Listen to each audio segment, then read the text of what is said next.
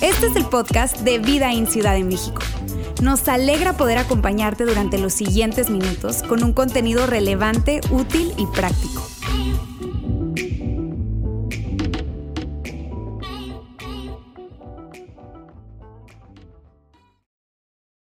Muy bien, buenas tardes, ¿cómo están? Ay, qué aguaditos, ¿cómo están? ¿Se nos enojaron por la falla técnica o qué? Discúlpenos, nunca nos pasa la verdad, pero gracias por estar acá, de verdad que valoramos mucho que separen un espacio de su domingo para estar en este lugar.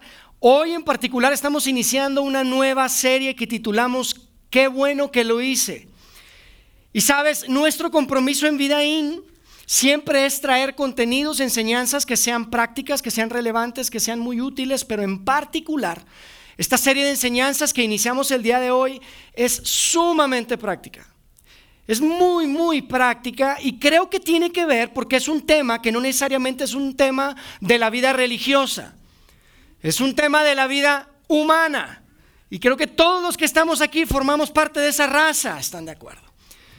Y yo creo que todos también, o la mayoría por lo menos de los que estamos acá, tenemos suficiente edad, hemos vivido lo suficiente para saber que en la vida, cuando tomas buenas decisiones y desarrollas buenos hábitos, hay beneficios que llegan. Y también tenemos suficiente edad para saber que cuando tomas malas decisiones y desarrollas malos hábitos, híjole, hay que pagar muchas veces consecuencias que son dolorosas en nuestra vida. Yo creo que todos podemos mirar atrás y ver situaciones en nuestra vida en las que podemos decir, qué bueno que lo hice. O no lo hubiera hecho. Qué bueno que lo hice o por qué no lo hice más bien. o qué bueno que no lo hice o no lo hubiera hecho. O sea, todo el tiempo hay cosas que podemos pensar y hoy en día todo, yo creo que cada uno de nosotros podemos pasar acá al frente y contar una historia. Un testimonio, como dicen por ahí. No testimonio, un testimonio. Porque, híjole, hay tantas cosas en nuestra vida que viendo hacia atrás dijimos, caray, hubiera. O qué bueno. Y se trata hoy de poder decir, qué bueno que lo hice. Y sabes, conforme pasa el tiempo nos vamos dando cuenta de una gran verdad. Tú y yo sabemos que la vida está conectada. Que lo que haces hoy le da forma al mañana. Por eso todos los que tenemos hijos estudiantes, sin duda, le hemos dicho mil veces a nuestros hijos, tus calificaciones importan. Son importantes, ¿están de acuerdo? ¿Cuántos les han dicho a sus hijos que cada vez que dicen, ay papá, cuando tengo un trabajo, ¿qué importa si saco 8, 7, 9? No importa, con que pase, no. Tus, tus calificaciones son importantes, les decimos a nuestros hijos, ¿verdad? Son importantes, de otra, de otra, es otra manera de decirle, tus decisiones académicas hoy determinan tus opciones académicas mañana. O sea, tus opciones académicas mañana determinas a quién conoces. Y a quién conoces determina con quién sales. Y con quién sales determina con quién te casas. Y con quién te casas determina tus suegros. Y si no me cambian tus suegros no puedo ser feliz. Y yo sé que es una broma. Tal vez muy simple, ¿verdad? Poder decir, mi felicidad depende de tus Calificaciones, hijo, pero sabes, apunta a un principio, a una realidad. Otra vez, la vida está conectada. No solamente el ayer con el mañana, sino que tus decisiones impactan a otros. O sea que cuando dices, qué bueno que lo hice mirando hacia atrás, habrá otros que también dirán, qué bueno que lo hizo. ¿Estás de acuerdo? Porque tus decisiones y mis decisiones impactan nuestras relaciones. Es una realidad. Yo sé que es algo que ya sabes. Yo sé que probablemente hoy solo lo estoy recordando, te estoy refrescando la memoria, pero esto es tan importante. Mira, lo pensé mucho y te quiero dar una frase que ilustra esto. Y es la siguiente, el tamaño de tu felicidad es directamente proporcional al tamaño de tus mejores relaciones.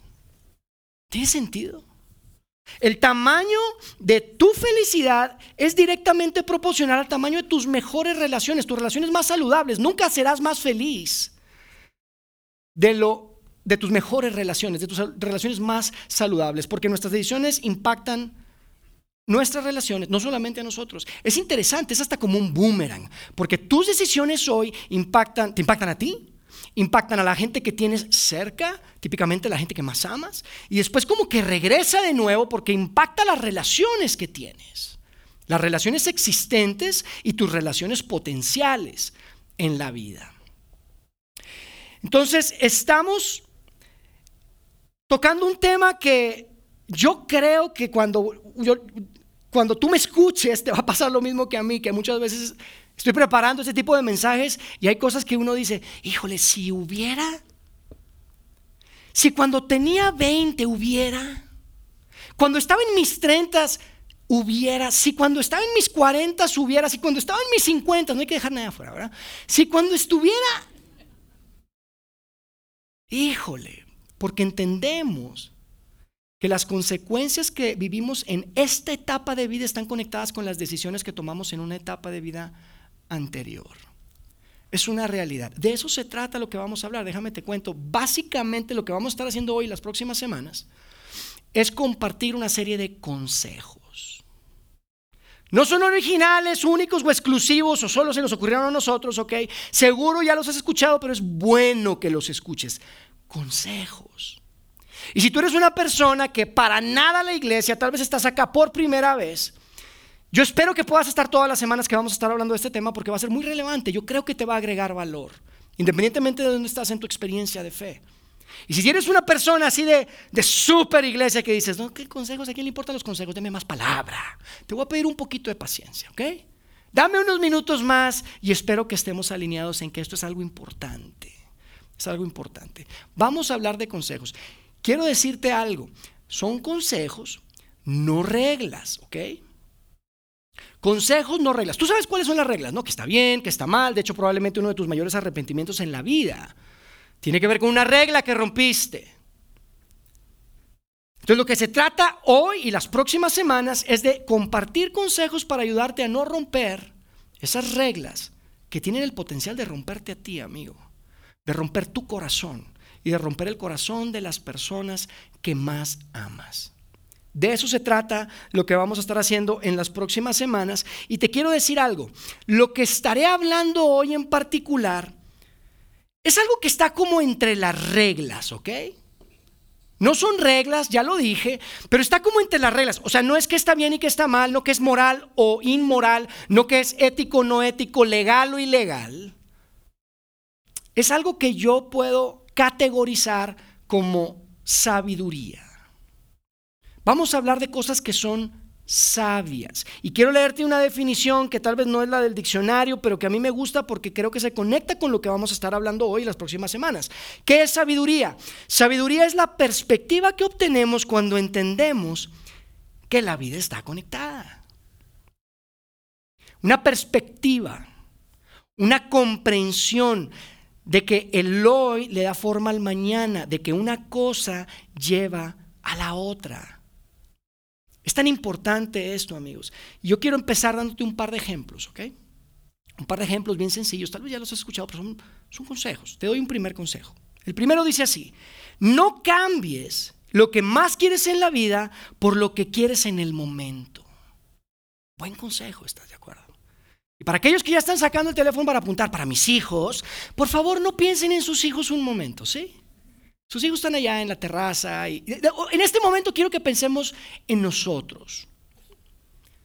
En ti que estás sentado aquí. Quiero que pienses en qué es lo que más quieres en tu vida, en diferentes áreas de tu vida. Piensa, si tú quieres algo, lo que más quieres en tu vida financiera, tienes que pensar en cuáles son esas decisiones que tomas el día de hoy. No puedes tomar decisiones financieras tontas y estúpidas en el momento. Porque tú estás apuntando a algo.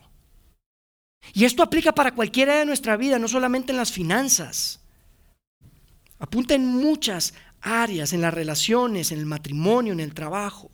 Y mira, no seguir este consejo no es que sea inmoral, no es que sea ilegal, no es que sea no ético.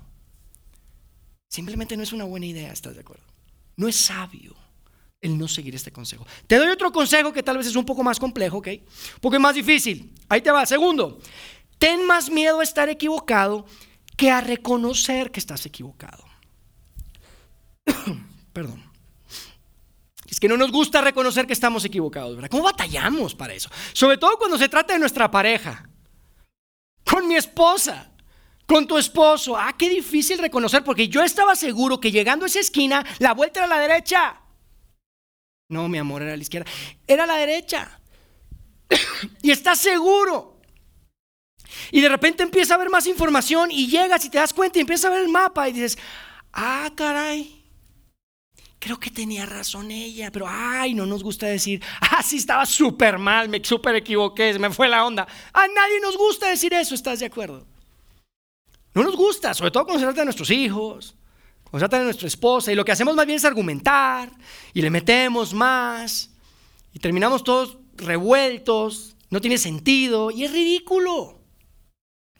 No nos gusta aceptar que estamos equivocados, pero sabes, es importante que no tengamos miedo a eso. De hecho, te quiero compartir algo que probablemente sea lo más profundo que voy a decir el día de hoy, así que ahora sí apúntenle, por favor. Fíjense lo que les voy a decir. Cuando te equivocas, la mejor parte de reconocer que estabas equivocado es que a partir de ese momento ya no estás equivocado. Ah, caray, ¿qué dijo? Déjate de otra vez, ok, yo sé que está muy profundo. Pero necesitan entenderlo, cuando te equivocas, la mejor parte de reconocer que estabas equivocado es que a partir de ese momento ya no estás equivocado. Amigo, ¿a quién le gusta vivir su vida entera equivocado en algo por no querer reconocerlo? te digo algo. Cuando nos equivocamos y reconocemos que nos equivocamos, deberíamos hacer una fiesta. Porque a partir de ese momento ya no estamos equivocados en eso.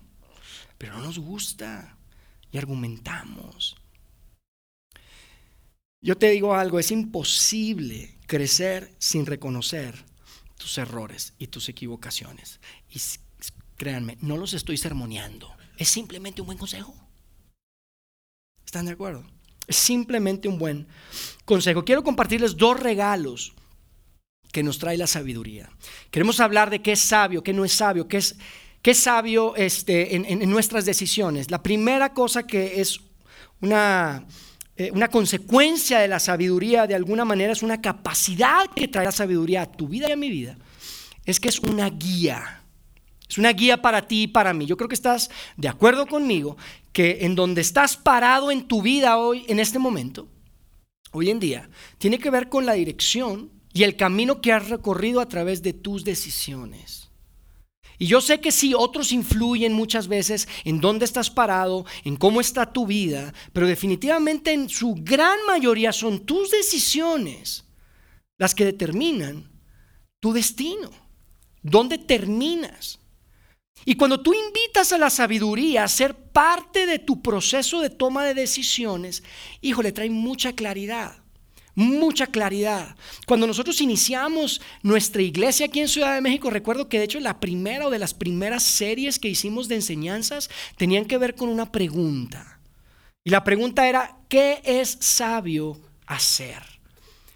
Yo no sé si ahorita todavía hay alguien que se acuerde, porque éramos probablemente diferentes personas en ese momento, pero hacíamos esa pregunta y decíamos, ¿qué sabio hacer? Porque no es lo que es legal o ilegal. Vamos a subir la barra. Queremos ser un grupo de personas, una comunidad que se preocupa no nada más para que no lo metan a la cárcel por hacer cosas ilegales. Queremos ser sabios. Y la pregunta que yo les invitaba a hacerse era esta de qué sabio hacer, pero en tres niveles. Y es muy interesante porque no solamente qué sabio hacer te trae claridad, sino que cuando tú la preguntas en tres niveles y dices, a la luz de mi pasado, a la luz de mi presente, y la más importante, a la luz de mi futuro, ¿Qué sabio hacer? Órale, más claridad trae. A la luz de mi pasado. No es tu pasado, no es el pasado de tus padres, es de tu pasado, porque tu pasado es tu pasado, no es el de otro. A la luz de tu pasado, a la luz de tu presente, tu situación presente mental, tu salud eh, económica también, claro, tu salud eh, eh, física. Estoy casado, no estoy casado, estoy saliendo con alguien. A la luz de mi presente, lo que estoy viviendo hoy, y más importante, a la luz de mis sueños y anhelos para mi futuro, ¿qué es sabio hacer? Híjole, amigos, trae una gran claridad. Cuando estás dudando qué hacer y te haces esa pregunta en esos tres niveles, wow, como que se prenden las luces y dices, no, no, no, mejor no me meto en esto. O no, no, oye, tengo que hacerlo.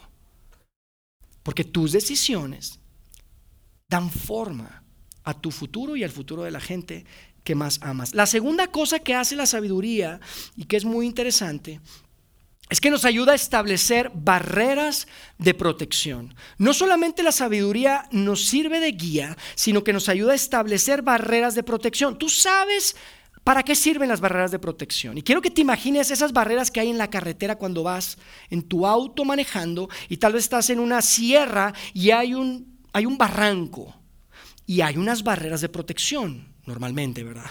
Espero que no anden en algún lado peligroso, pero normalmente hay una barrera de protección. ¿Sabes qué es lo que hacen esas barreras de protección? O más bien, antes de decirte qué hacen, ¿sabes dónde se colocan? No se colocan en la orillitita, porque si le pegas te caes.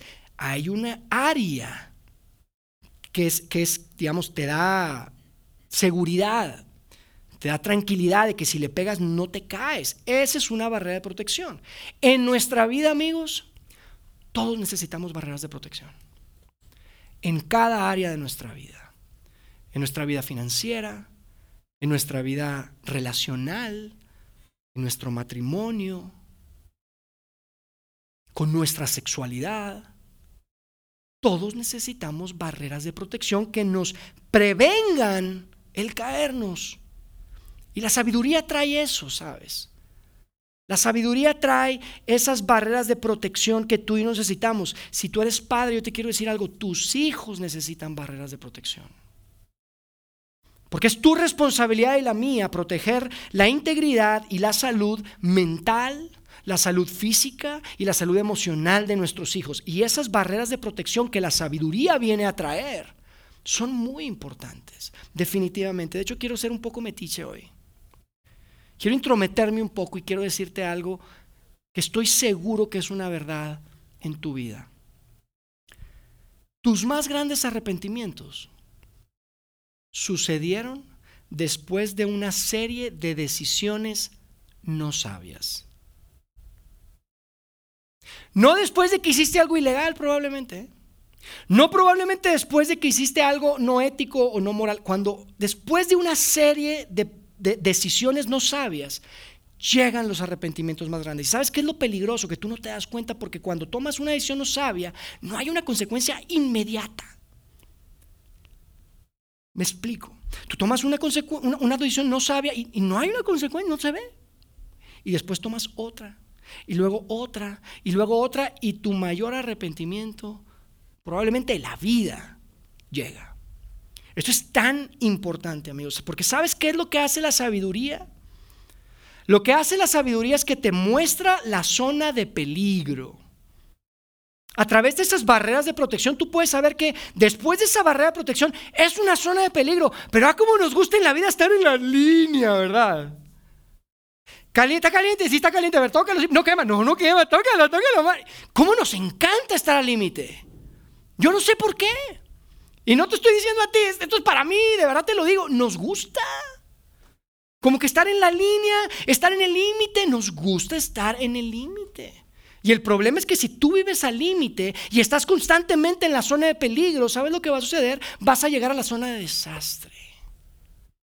Y sabes, no llegas a la zona de desastre de un día a otro. Otra vez es después de una serie de decisiones no sabias. No es de inmediato tal vez, pero si tú constantemente estás tomando decisiones no sabias, lo que va a suceder es que vas a romper esa barrera de protección, vas a terminar en la zona de peligro y eventualmente en la zona de desastre. Esto es tan, tan importante. Ahora yo les quiero hacer una pregunta, es retórica. ¿Por qué estamos hablando de esto en la iglesia? Porque no suena sermón, ¿verdad? De iglesia. No parece sermón de iglesia.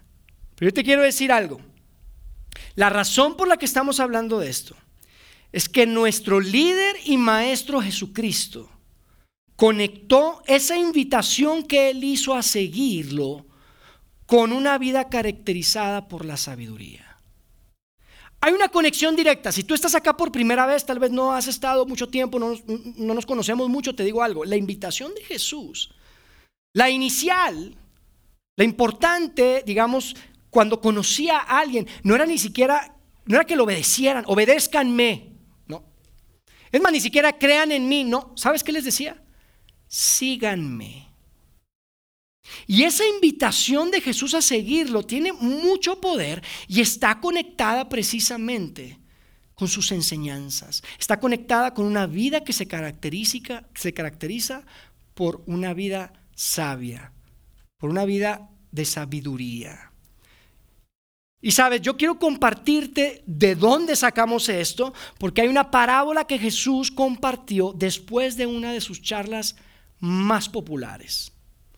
Es una charla que hoy conocemos como el Sermón del Monte. Y sabes, las enseñanzas de Jesús en el Sermón del Monte eran radicales, eran diferentes, pero eran tan prácticas, eran tan relevantes. Sabes, a nosotros como iglesia, nosotros anhelamos ser ese tipo de iglesia, que nuestra enseñanza, ojalá pudiéramos eh, eh, eh, tomar eso que Jesús trajo al, al, mundo, al planeta, y poder entregarlo de la misma manera, en lugar de tal vez estar detrás de una cantidad de religiosidad, ¿sabes? Nos apasiona tanto eso y, por, eso hacemos la iglesia que hacemos. Porque Jesús vino a romper reglas. Jesús vino a, hacer a un lado la religiosidad. De hecho, los religiosos le decían, ¿qué onda con este tipo? ¿Por qué no sigue nuestras reglas? Y por eso nos apasiona hacer vida ahí. Pero sabes, cuando Jesús enseñó en el Sermón del Monte, este sermón famoso, Él básicamente estaba trayendo la ética del reino que venía a presentar. Él venía a decirnos, miren, esta es la manera en que deben perdonar. Esta es la manera en que deben amar. Esta es la manera en que deben reaccionar. Esta es la manera en la que ustedes pueden reflejar a su Padre Celestial. Eh, fue una charla épica y al final de esa charla encontramos la parábola de la que yo te mencionaba, donde podemos conectar esto de seguir a Jesús, sus enseñanzas, con una vida caracterizada por la sabiduría. Porque amigos, la sabiduría es el ancla de todos los consejos que vamos a estar viendo en esta serie. Así que yo quiero invitarte a leer esta analogía. Es una parábola muy corta, que de hecho queda registrada este, en Mateo. El Sermón del Monte hoy tenemos dos versiones y es interesante porque son dos versiones. Una está en Mateo, en el Evangelio de Mateo, esta mini biografía de Jesús, y otra en Lucas.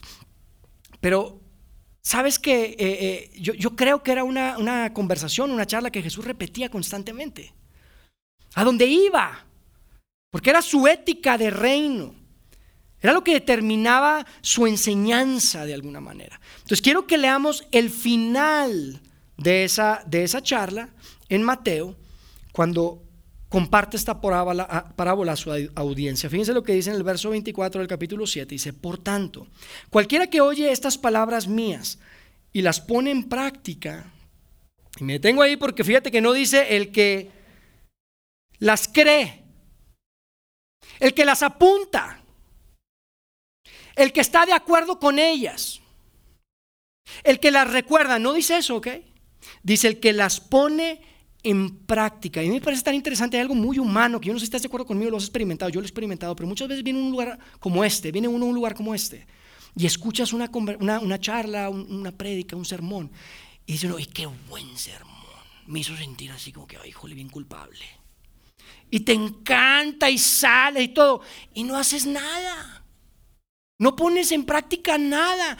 Equiparamos culpabilidad con experiencia religiosa y nos conformamos con eso. Y bueno, qué buena estuvo la plática. Y salimos y seguimos nuestra vida igual. Creo que por eso Jesús está haciendo esta parábola.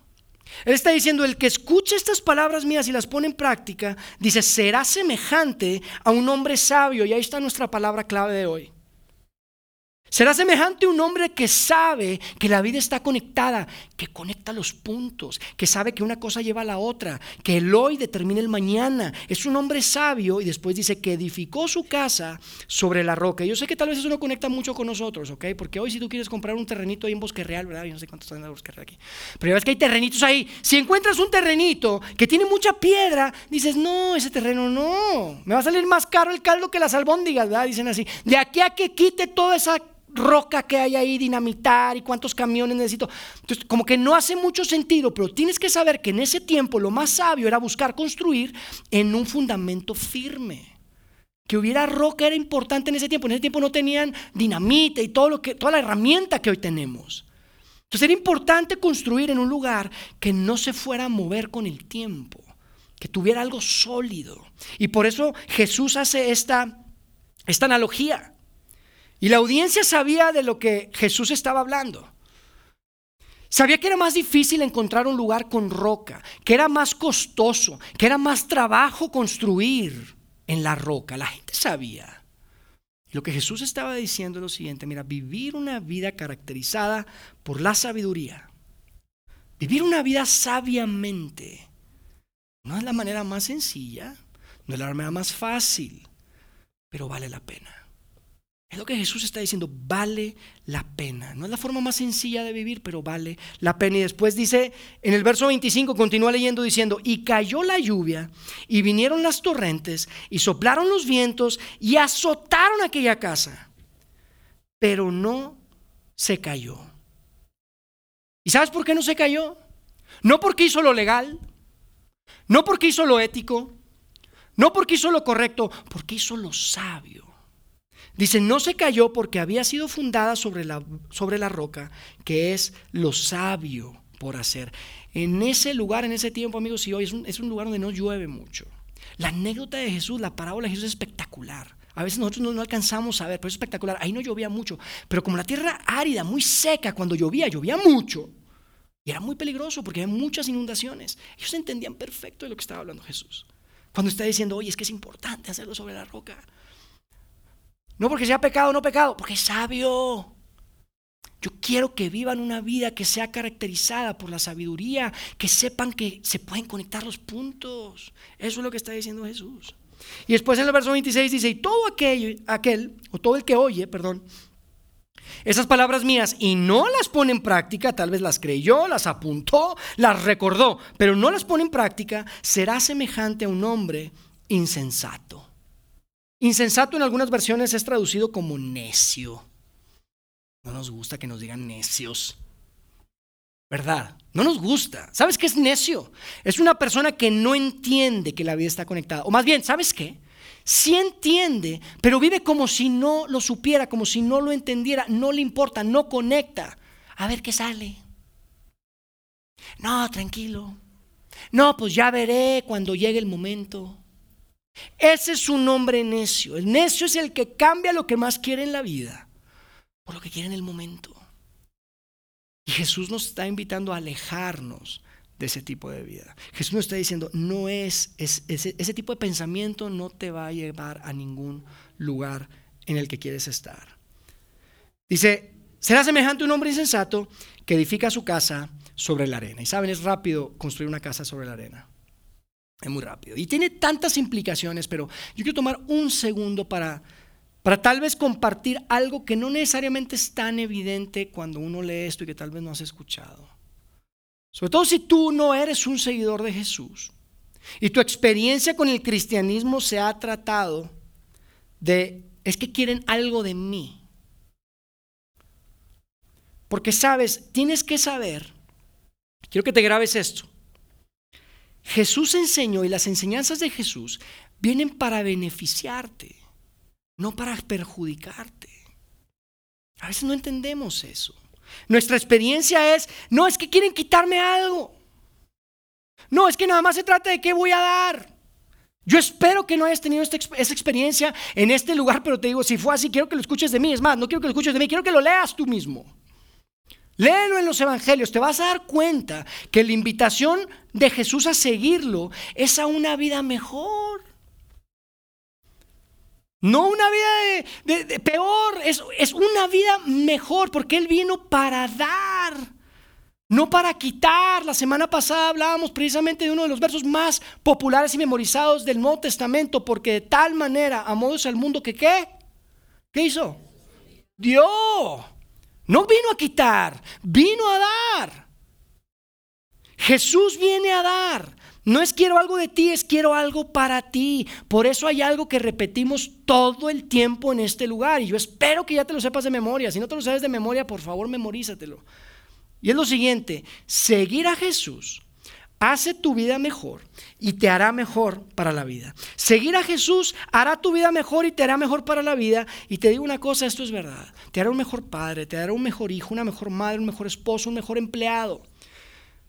Tal vez no es inmediatamente, Tal vez no es instantáneamente, pero eventualmente lo va a hacer. ¿Sabes por qué? Porque es un principio, es el principio de la sabiduría que Él vino a mostrar. Es el principio de la sabiduría, es la naturaleza de la sabiduría. Sembrar hoy para cosechar mañana. Renunciar a algo hoy para poder disfrutar de algo mejor mañana. Hacer lo que es difícil hoy para que mi vida sea más fácil después. Es invertir hoy para tener algo después. Invertir puede ser invertir en tu relación, en tu matrimonio, en tu trabajo, en tus finanzas, claro que sí también. Esta es la vida que Jesús nos invita a vivir, amigos. Una vida caracterizada por la sabiduría, porque quiere algo para ti, no quiere algo de ti. Ahora te voy a decir. Esta es la parte que tal vez no es tan obvia cuando uno lee esto, ¿verdad? A veces pensamos que Dios es ese ogro que está arriba y que nos quiere matar de aburrimiento. Y quiere nuestro tiempo y quiere nuestro dinero. Y no, eso del cristianismo a mí no me gusta. Y nos confundimos. Y por eso para mí era tan importante, sobre todo si no eres un seguidor de Jesús, estás acá por primera vez, que sepas que ese no es el, no es el corazón de Dios. Él está para dar algo, no para quitarte algo. Pero la enseñanza con la que quiero que nos quedemos hoy es la obvia. Es la que es facilita de entender, que está ahí, pero que muchas veces es tan difícil de abrazar. Y la enseñanza que quiero con la que nos quedemos hoy es la siguiente, amigos, saber y hacer son dos experiencias completamente diferentes con dos resultados completamente diferentes. Y el problema, ¿sabes qué es? Que muchas veces agarramos una como excusa para no hacer la otra. Tomamos el saber como excusa para no hacer. Si tú eres hijo o eres padre, tú has estado de un lado de esta escena, te lo garantizo. Mijito, lo único que quiero decirte es que te cuides, por favor. Papá, ya sé, ya sé, ya sé, ya sé. ¿Sí o no? Ya sé, papá, ya sé, mamá. No tienes que decírmelo otra vez. Tal vez te pasa con tu esposo, te pasa con tu esposa, te pasa con tus hijos. Creemos que saber es suficiente. Creemos que como yo lo sé, lo haré. Pero eso no es cierto. ¿Quieres que te lo compruebe? En estos minutos yo te he dicho cosas que ya has oído, que no son nuevas, que en otras palabras ya sabes, pero no estás haciendo. ¿Verdad que sí? Y amigo, saber no es lo mismo que hacer. Es más, saber y no hacer es como no saber. Es más, es peor. Saber y no hacer es peor que no saber.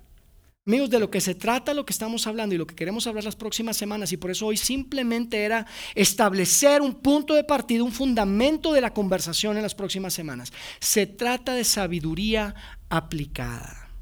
Sabiduría aplicada.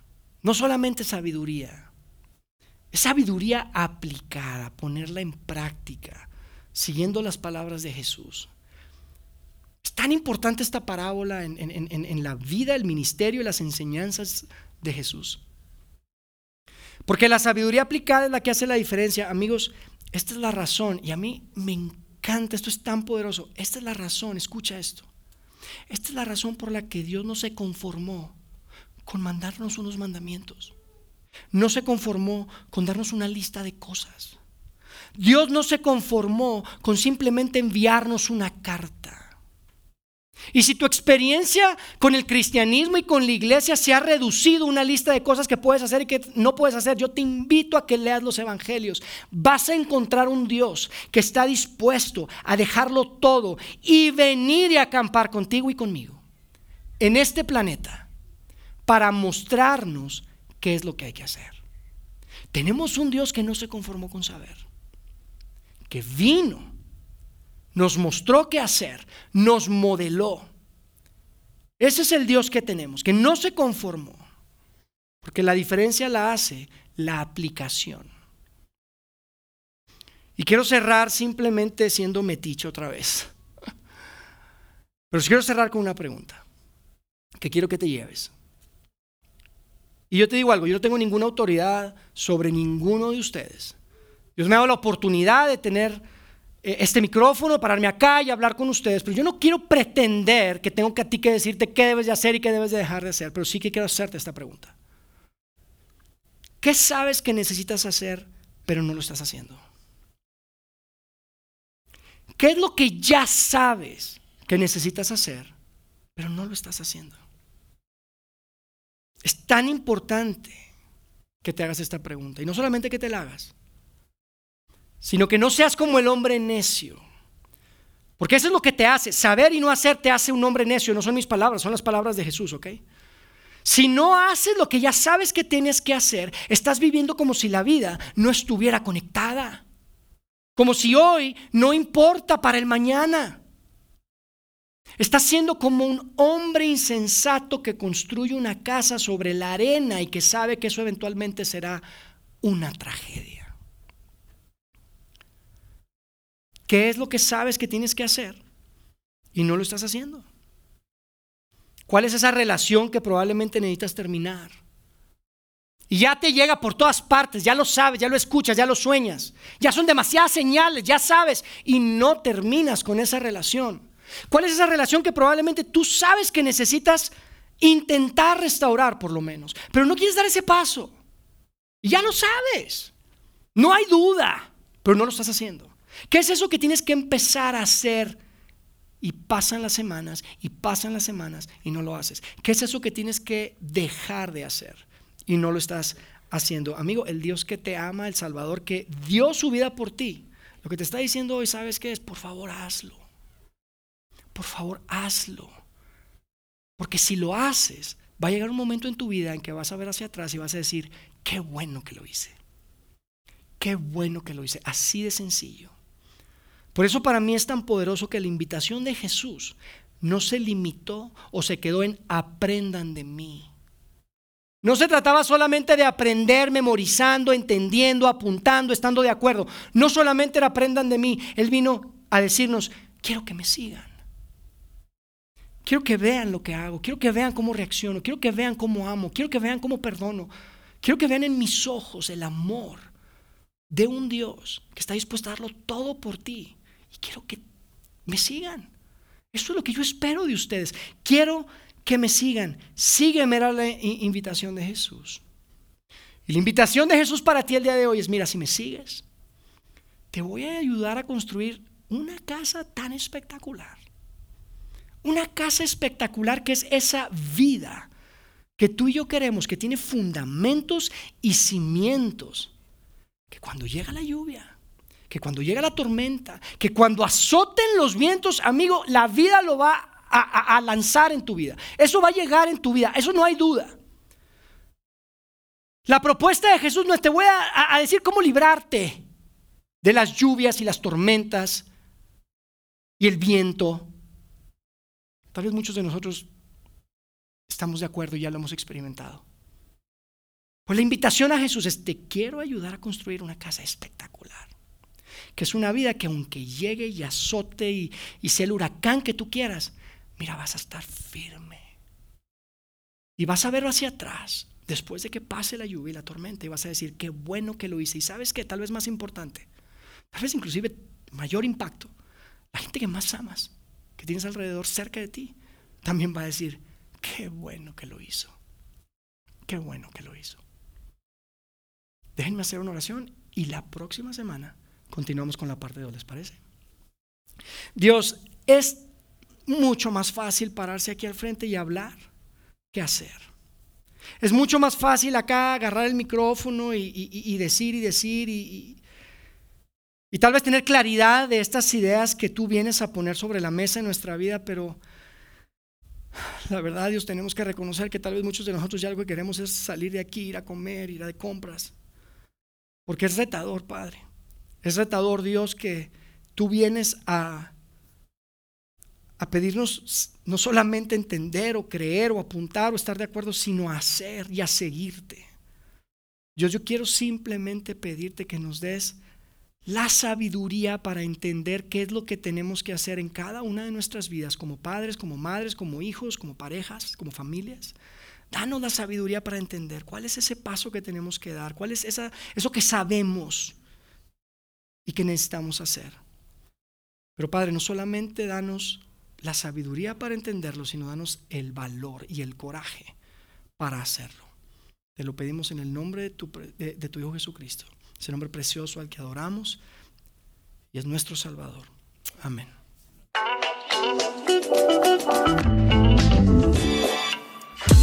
Sigue conectado a los contenidos de Vida en Ciudad de México a través de nuestro sitio web y de las redes sociales. Muy pronto estaremos de vuelta con un nuevo episodio.